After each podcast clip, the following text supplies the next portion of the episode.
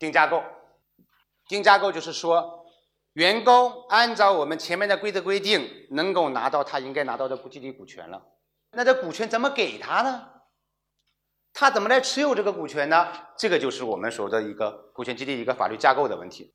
一般有三种方式：第一种直接持股；第二种呢股权代持；第三呢持股平台。直接持股是什么意思？你拿到了激励股权，直接成为公司的股东，甚至直接成为公司工商注册的股东，这是第一种方式。我先把概念解释清楚。股权代持呢，说你拿到了以后的话，还不放在你名下，有公司的其他的股东或者平台或者其他的主体来帮你持有这个股权，这是第二种。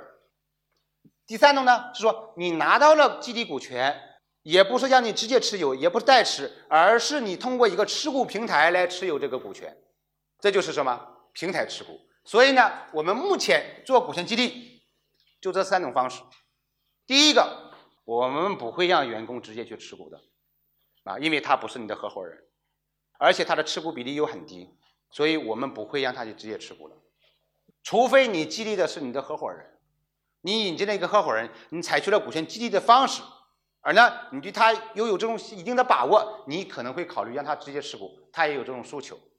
第二，股权代持我们是可以做的，而且我们一些项目在前期做股权激励的时候。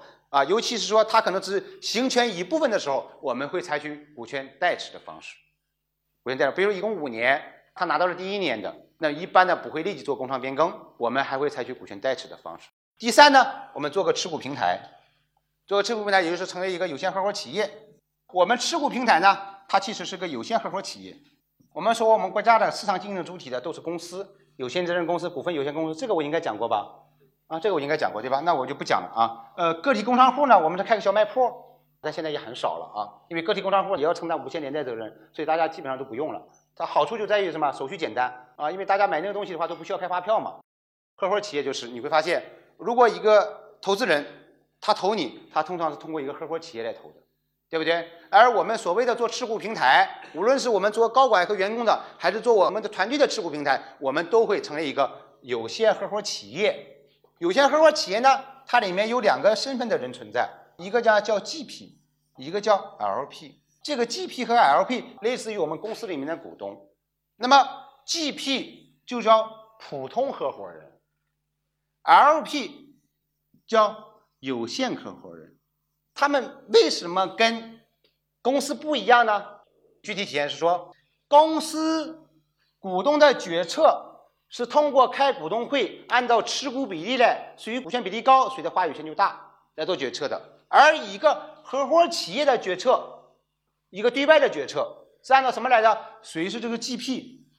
也就是说，我在公司里面要说了算，我可能要拿到百分之六十七，我才绝对控制了公司的股东会，对不对？我在一个合伙企业里面，我要说了算。那我其实做 GP 就可以了。我们不说内部啊，对外而言啊，我做 GP 可以。那我哪怕只持有百分之一，这些 LP 持有百分之九十九，这个合伙企业对外运营过程中，我完全可以说了算。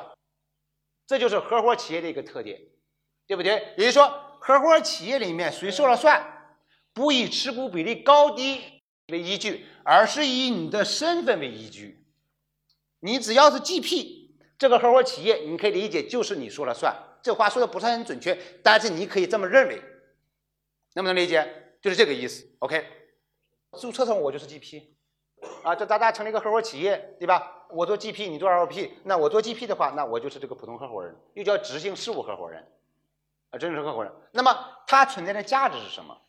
第一个是管理的价值，就是我们的基金公司，我们的持股平台，我为什么搞一个公司呢？对吧？我为什么把我的员工不塞到公司里面去呢？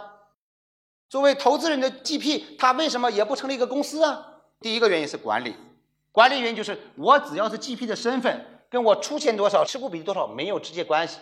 我只要有这个身份，我就可以控制这个合伙企业的运营和管理。这是第一个原因。第二原因，税费。我们如果通过一个公司 A 来持股另外一个公司 B。然后 A 的上面的话是它的股东，大 A 和小 B，这是一种方式嘛？那么另外一种方式呢？我还同样是公司 B，我这儿呢有一个合伙企业 C，然后合伙企业上面它的股东也就是说他的合伙人还是 A 和 B。那么我们就看一下，如果这个合伙企业下面这个 B 公司它产生了利润分配，或者说 A 公司在卖 B 公司的股权，或者他就是这一层来把他的股权卖掉，产生了股权转让的所得，你会发现，最终对于他来说，他所承担的税负成本是不一样的。B 公司如果分红给 A 公司，A 公司要交一次什么？因为有分红所得了，对吧？然后，假如说这儿是一百万的分红，到这儿来的话，可能交百分之二十的税，剩下八十万，对不对？八十万的话，要再分给他们两个人呢，还要再交一次税，个人所得税。我们只有在特殊的情况下，特殊的时间段范围内，那么他们其实只需要交一次税。我们税法上是有这个规定的。但是过了那个特殊的情况，过了那个特殊情形，你就需要交两次税了。这两次税理论上至少要交到多少？百分之四十，理论上啊，至少要交到百分之四十。那么我如果 A、B 通过一个合伙企业来持有 B 公司的股权，无论我是分立了还是我转让股权了，那么对于他们来说，他们整体只需要交一次税。这就是合伙企业的特点，它只需要交一次税。那当然，这个税率是在百分之五到百分之三十五之间。也就是说，合伙企业它的纳税的规则是为跟跟跟跟个体工商户是一样的，是五到三十五。那具体应该交百分之五还是百分之三十五，取决于所得的金额，大家可以自己上网去查一下。所以这是它第二个原因，那就是怎么样交的税不一样。那么你可能问一个问题，说王律师。我如果做一个公司，我是通过公司来持股更好呢，还是通过合伙企业来持股更好呢，还是我个人直接持股来更好呢？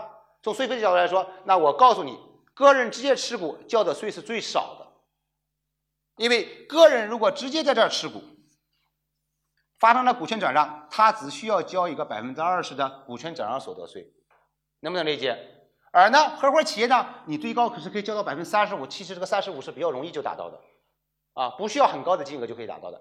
所以你会发现，我们很多上市公司那些大股东都是直接持股的，原因是什么呢？是因为他交税的时候他交的是最少的，而我们呢，国内有一些政策就是反税啊，大家可能听到霍尔果斯对吧？新新疆、西藏、宁波啊，什么厦门啊，地方会有一些反税。反税是什么意思呢？是说你交了税之后的话，我返给你，而不是说你不需要缴税。